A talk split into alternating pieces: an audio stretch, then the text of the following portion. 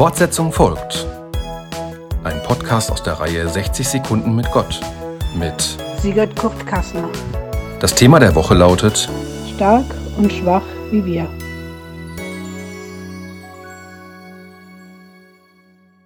Immer noch sind mein Mann Abraham und ich, Sarai, offensichtlich nicht an dem Ziel angekommen, das Gott sich für uns gedacht hat.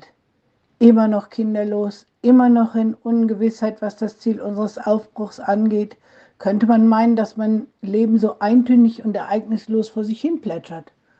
Weit gefehlt. Ich könnte Romane schreiben über das, was passiert ist und im ersten Buch Mose so lapidar berichtet wird.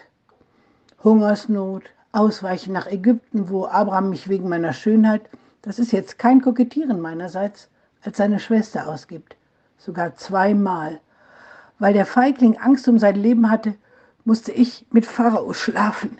Ich gehe nicht näher darauf ein, aber wir Frauen waren eher Eigentum als Partnerinnen auf Augenhöhe. Interessanterweise schien das Gott, den ich durch meinen Mann ebenfalls fürchten, aber auch schätzen gelernt habe, nicht zu gefallen. Er, Gott, hat drastische Maßnahmen ergriffen, um uns aus dieser Situation, die mir tatsächlich ausweglos schien, herauszuholen. Mir geht aber die ganze Zeit nicht aus dem Kopf, dass Gott ja ein großes Volk versprochen hat. Weil er das aber aus den Augen verloren zu haben scheint, habe ich die Sache mal selbst in die Hand genommen. Ich habe das mit der Leihmutter organisiert. Eine gute Idee, dachte ich, meine eigene ägyptische Sklavin Hagar damit zu betrauen. So konnte ich die ganze Sache im Auge behalten und musste nicht Gefahr laufen, bei Abraham nur noch die zweite Geige zu spielen. Es hat sich allerdings herausgestellt, dass Hagar nicht ganz so willenlos war, wie ich das von einer Sklavin erwarten sollte.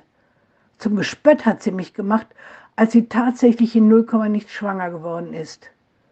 Meine Lösung, da Abraham wieder mal konfliktscheu war, ich habe sie in die Wüste gejagt, schwanger hin oder her. Und wieder lief es völlig anders, als ich es erwartet hatte. Sie kam zurück und berichtete von einer eigenen Begegnung mit diesem Gott. Der Satz, den sie aus diesem Erlebnis mitbrachte, hat mich bis ins Mark getroffen. Du bist ein Gott, der mich sieht. Wenn das für eine rechtlose Sklavin gilt, dann gilt das doch auch für mich. Du bist ein Gott, der mich sieht. Fortsetzung folgt. Morgen bei der Evangelischen Kirchengemeinde Lippstadt.